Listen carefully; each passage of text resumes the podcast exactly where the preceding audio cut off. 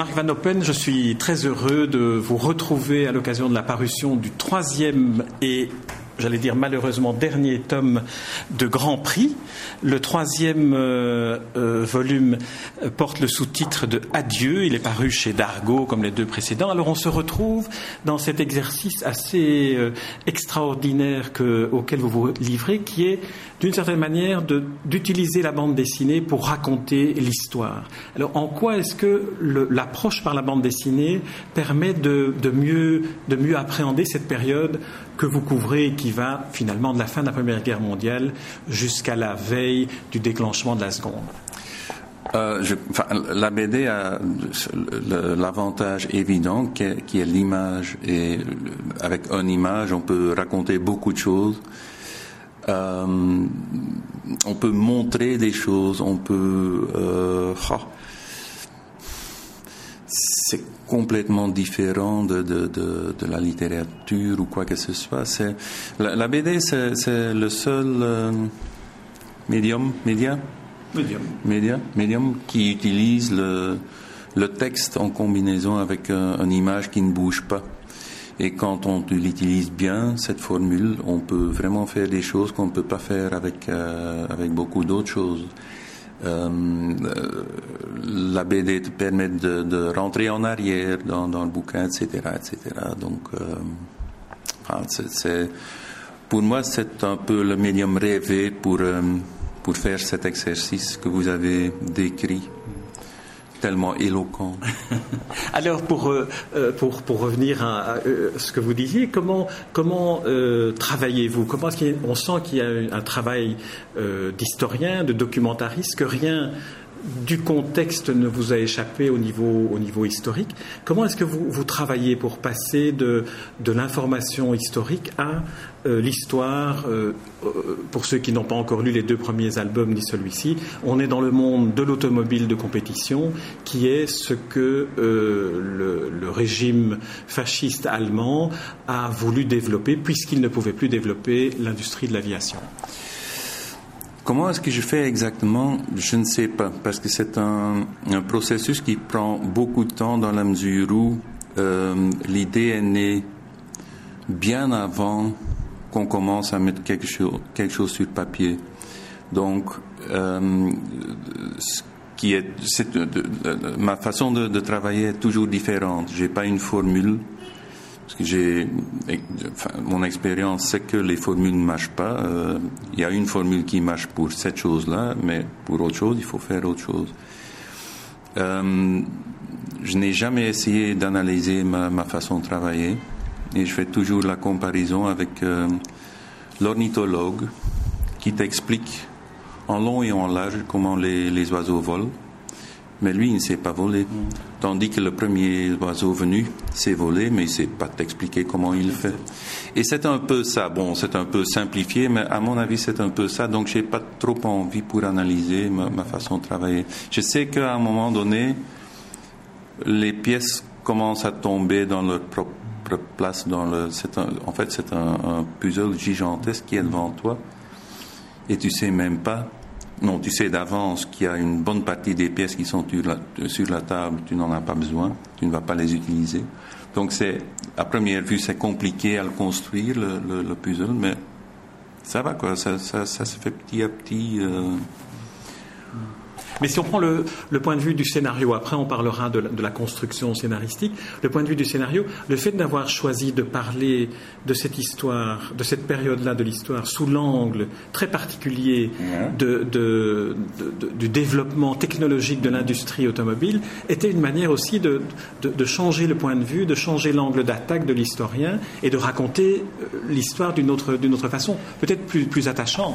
Voilà, là, en fait, j'ai commencé avec l'idée je veux faire quelque chose sur l'entre-deux-guerres, parce que c'est un épisode qui, était, qui a été charnière pour, euh, pour euh, l'époque, pour euh, le siècle, pour notre présent.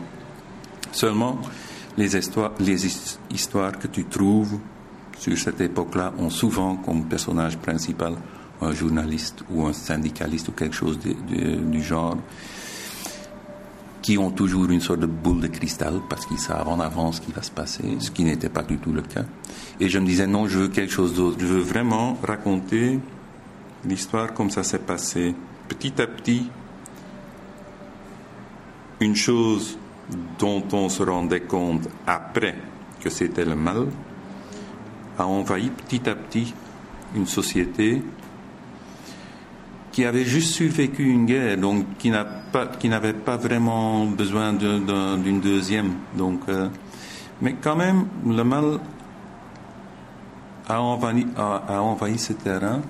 Donc, je voulais faire une histoire sur cette époque-là, mais je cherchais un, angle un peu original. Et donc, euh, j'ai trouvé un peu par hasard euh, une biographie de Rudolf Caracciola, chez un bouquiniste. Je connaissais le nom, je suis né à Zolder, j'ai grandi à Zolder, tout près du circuit. Donc le nom de Caracciola, je connaissais, mais je ne pouvais pas trop bien le placer, pas encore. Mais c'est en découvrant cette euh, biographie, en découvrant le fait que, comme tu, tu le disais, Hitler s'est vraiment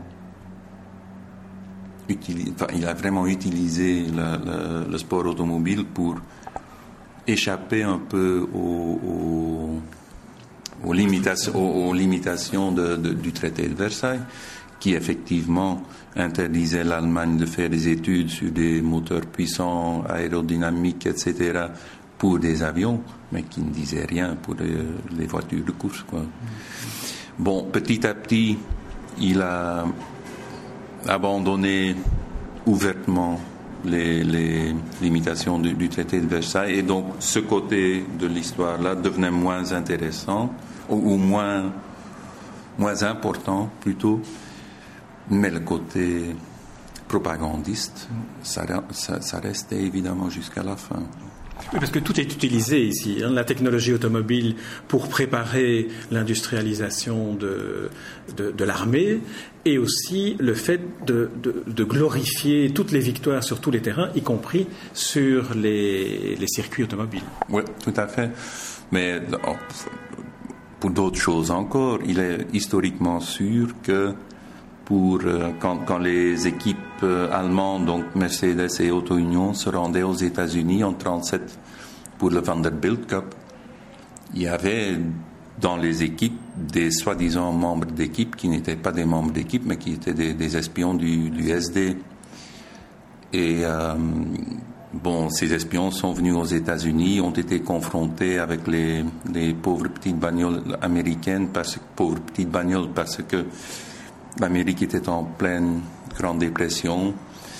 Euh, L'État ne, soutenait pas les, marques et les, constructeurs de voitures. Donc forcément, ces voitures étaient un peu allez, bricolées, disons.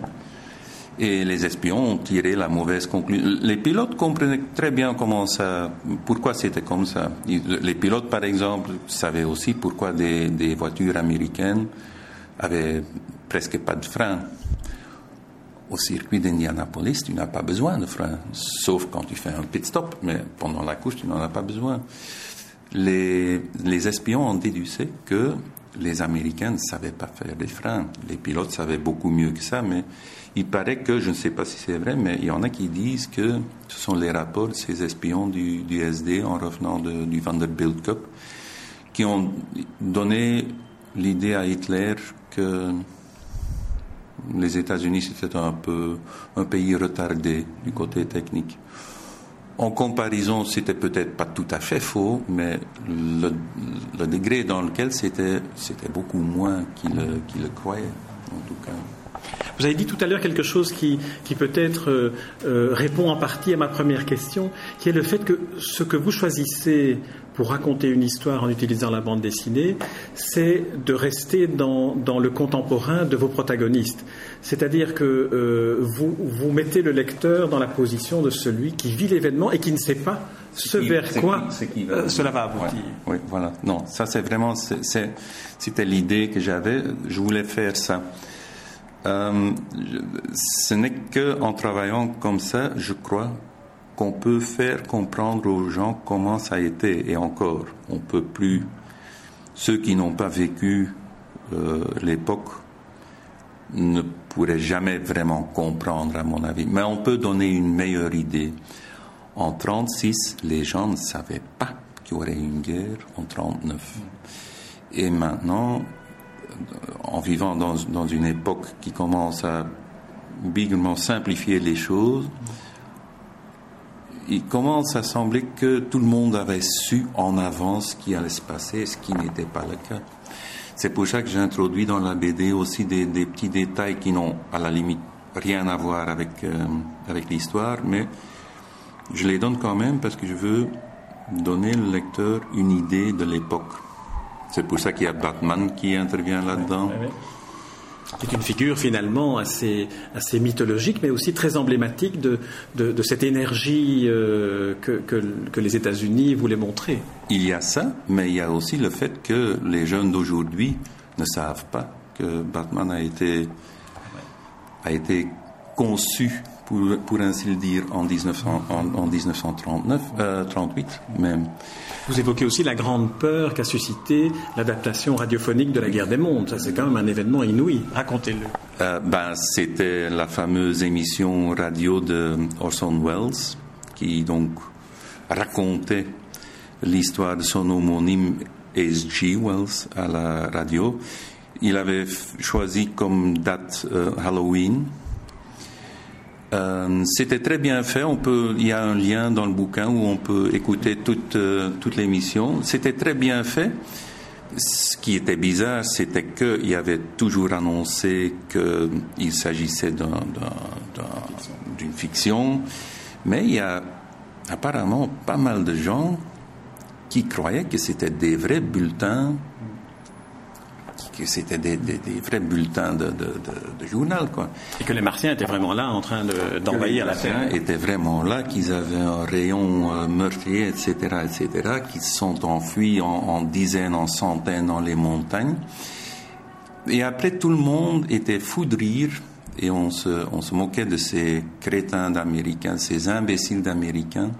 Mais là, je trouve que quand même, il y a quelque chose qui a échappé à tous ces gens qui se sont bien amusés avec les Américains à cette époque-là, et après, on le fait encore, c'est que parmi ces gens qui croyaient, qui étaient persuadés qu'ils vivaient une réalité, qui avaient devant eux un opposant avec une puissance inouïe, incroyable, qui s'opposait quand même, qu'ils avaient quelque part un vieux fusil et qu'ils qu'ils attaquaient, enfin qu'ils voulaient quand même attaquer. Ils étaient prêts à attaquer, à défendre leur foyer, à attaquer ces, cette masse énorme de, Et là, je crois qu'il y avait là quelque chose là-dedans qui fait que les gens qui, qui rient avec ces soi-disant stupides Américains n'ont pas compris ce qui s'était passé. Là, là, on voyait ce qui allait se faire quelques années plus tard. Quoi. Mais comme avec euh, Superman et comme avec euh, euh, la guerre des étoiles, la guerre des mondes, on peut aussi penser qu'il y avait quand même une sorte de crainte diffuse que la première guerre n'était pas vraiment terminée. Winston Churchill disait, je crois, il n'y a pas eu deux guerres mondiales, il y en a une qui a commencé en 14, qui s'est terminée en 45. Tout à fait vrai. Mais ce qui est bizarre, c'est que ce qui rendait peur aux Américains, ce n'était pas les armées d'Hitler, ce qui rendait peur aux Américains, c'était des armées qui n'existaient pas. Et ça aussi, c'est un peu emblémique pour, euh, pour l'époque, euh, honnêtement. Le vrai danger, on ne le voyait pas. ils, ont, ils, ont, ils ont choisi à ne pas le voir. Enfin, ça, bon, il y a, y a des versions. Mais le vrai danger, on ne le voyait pas. On s'amusait avec... Euh, avec autre chose. Quoi. Mais ça montre aussi la, grande puissance d'évocation à l'époque. On est avant la télévision, de la radio et de la création euh, de fiction. Tout à fait. ça, c'était, c'était aussi encore une époque où des gens avaient du mal à, à voir la différence entre les deux, parce que Bon, le, le, film, c'était pas encore tellement vieux que ça à cette époque-là, et tu sais tout aussi bien que moi, les, les histoires des premiers gens qui entrent dans une salle de cinéma, qui voient un train arriver sur l'écran et qui s'enfuient. Quoi. Donc il y avait cette... Le monde était beaucoup moins compliqué, beaucoup... Enfin, plus naïf peut-être, plus... plus beaucoup plus compréhensible. Donc tout ce qui sortait de là, c'était d'office, enfin c'était quelque chose de spécial. Mais je prenais l'exemple de la télévision parce que on peut penser qu'à l'époque, euh, les, les, auditeurs de l'émission d'Orson Welles n'étaient pas aussi informés immédiatement de tout ce qui se passait dans le monde. Est-ce qu'ils sont tellement à ce moment-ci, tu crois? Si je prends, puisqu'on est belges tous les deux, si je prends l'exemple de l'émission de télévision avec la fausse euh, Belgique, tout le monde est descendu dans la rue. Oui, et il y avait quand même bien marqué en bas de l'image qu'il s'agit. C'est une fiction. Mais ce que je veux dire, c'est que tout le monde est descendu dans la rue et personne n'a zappé pour voir ce qu'on disait à la BRT. Ben voilà. Donc, est-ce que les gens, est-ce que les gens sont, sont mieux, euh, sont mieux euh, informés maintenant? Je ne le crois pas. Ils ne prennent plus, plus la peine d'être informés. Justement, alors peut-être que une des fonctions du travail que vous menez avec euh, notamment euh, Grand Prix ou avec Berlin qui vient d'être euh, réédité, c'est peut-être de contribuer à ce travail nécessaire de mémoire, cette lutte constante qu'il faut mener contre le révisionnisme ou l'oubli parfois délibéré. C'est tout à fait ce que j'ai voulu faire, c'est mettre les gens de nouveau en garde parce que euh, je crois honnêtement, de tout mon cœur, que nous vivons dans, des temps qui sont beaucoup plus dangereux que les années 30. Ceci dit, je crois aussi que, j'en suis tout aussi persuadé, que le mal ne va pas convaincre. Mais le mal peut faire pas mal de mal avant d'être éradiqué. Voilà, c'est ça.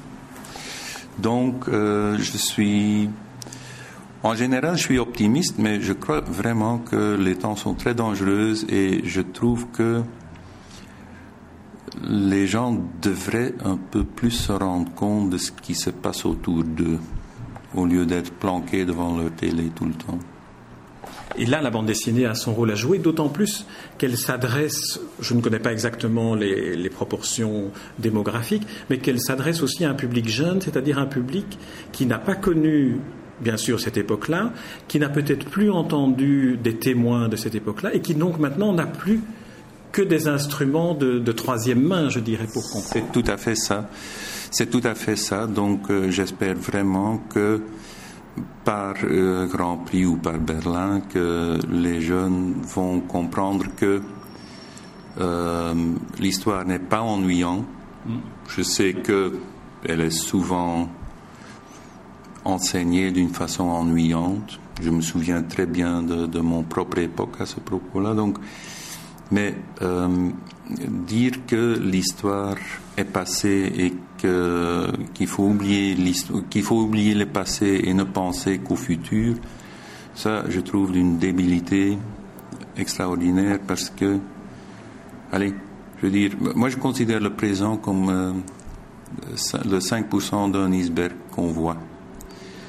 Mais tout ce qui est en dessous, c'est là aussi. Je veux dire, je m'imagine que toi, tu as, tu t'es levé ce matin d'un lit, tu as bu un café, tu as pris une voiture ou un train ou un métro pour venir ici, pour enregistrer un, un interview. Aucun de ces trucs date du présent. Ni le lit, ni le café, ni la voiture, ni le train, ni le métro, ni rien. Tout ça, ça date du passé. Donc, ça me fait toujours rire quand, les gens disent, quand il y a des gens qui disent Ah, moi je ne vis que dans le présent, je ne vis pas dans le passé. Tout le monde vit dans le passé. La chose effrayante, c'est que presque personne ne s'en rend compte. Ça, c'est autre chose. Mais tout le monde vit dans le passé. Si on veut trouver des résolutions aux problèmes d'aujourd'hui, il faut aller voir dans, le passé d'où elles viennent ces problèmes. Sinon, ça ne va jamais, ça ne va jamais marcher. Moi, je dis toujours, c'est un peu, enfin bon, c'est un peu con comme, comme, phrase, mais pour moi, moi, je dis toujours, le futur du présent, c'est le passé. Mm-hmm. C'est pas le passé qu'il faut construire le futur, sinon ça ne va pas aller. On pourrait dire aussi qu'une population, un peuple, un pays qui n'a pas de passé n'a pas non plus de futur. Tout à fait. Mais il n'y a pas de peuple sans passé. Enfin, qui le renie, qui, qui fait qui comme le renie ou qui disent comme oh, ça n'a plus d'importance, non, ça n'a pas de souvenir. Bah, je ne sais plus exactement qui l'a dit, mais il y a quelqu'un qui a dit si quelqu'un qui ne connaît pas l'histoire ne connaît rien. Il y a du vrai là-dedans. Il faut toujours avoir une conscience historique, etc., à mon avis. Et en tout cas, ce que vous faites comme travail ici avec Grand Prix y contribue tout à fait. Euh, j'aimerais qu'on termine cet entretien en évoquant un des aspects auxquels vous avez fait allusion, qui est la présence de liens Internet qui permettent à certains moments d'aller écouter une chanson de l'époque ou d'aller écouter euh, ce dont on parlait, l'adaptation radiophonique d'Orson Welles. C'est dans, dans, quel but? C'est parce que vous pensiez que aujourd'hui ça n'est plus suffisant, simplement l'histoire racontée? Non, non, non, c'est pas ça. C'est juste, ça fait partie de l'idée que j'ai eue euh, que je voulais donner des éléments au lecteur de mieux comprendre l'époque d'où viennent les Batman et, autres euh, trucs qui sont là. Et c'est de là que viennent aussi les links YouTube, parce que la majorité, en fait, c'est une, ce n'est qu'une bande sonore pour, euh, pour la BD. Et j'ai pris soin que ce sont des, des chansons ou des pièces de musique de l'époque, si possible, interprétées par des artistes de l'époque. Ça n'a pas toujours été possible parce que, par exemple, le concerto de Aranjuez, qui est mentionné là-dedans, j'ai vraiment pas trouvé euh, une, euh, une, captation. une captation de cette époque-là parce que, à mon avis, c'est sorti après. Mais ça a été écrit dans cette période-là et donc là, j'utilise une version de d'un guitariste classique qui est John Williams. Donc, euh, mais en principe, ce sont des, des, des chansons de l'époque interprétées par des artistes de l'époque aussi. Très bien. Marvano, ma dernière question porte sur les prochains albums. Alors, euh, je viens de le dire, est republié Berlin. Grand Prix, c'est le troisième volume d'une trilogie, donc on sera arrivé au bout euh, de Grand Prix. Euh, vous allez vous attaquer à quel, quel volet de l'histoire aujourd'hui? À une autre. Je ne dirais pas plus pour l'instant parce que les, les, contrats ne sont pas encore concrétisés. Et même si, si ça aurait été le cas, je ne le ferai pas parce qu'il faut que les gens restent un peu curieux, je trouve. Très bien, vous avez le sens de la dramaturgie. On, va, on, va, on va conclure euh, cette interview de cette façon-là, euh, non sans que je rappelle euh, le titre du troisième tome de l'album Grand Prix, Adieu, qui paraît chez Dargo, et je ne peux que recommander à ceux qui nous écoutent de se plonger toutes affaires cessantes, et dans l'album, et dans les liens Internet, et puis dans l'étude de l'histoire d'une manière générale. Merci Marvano. Merci à vous.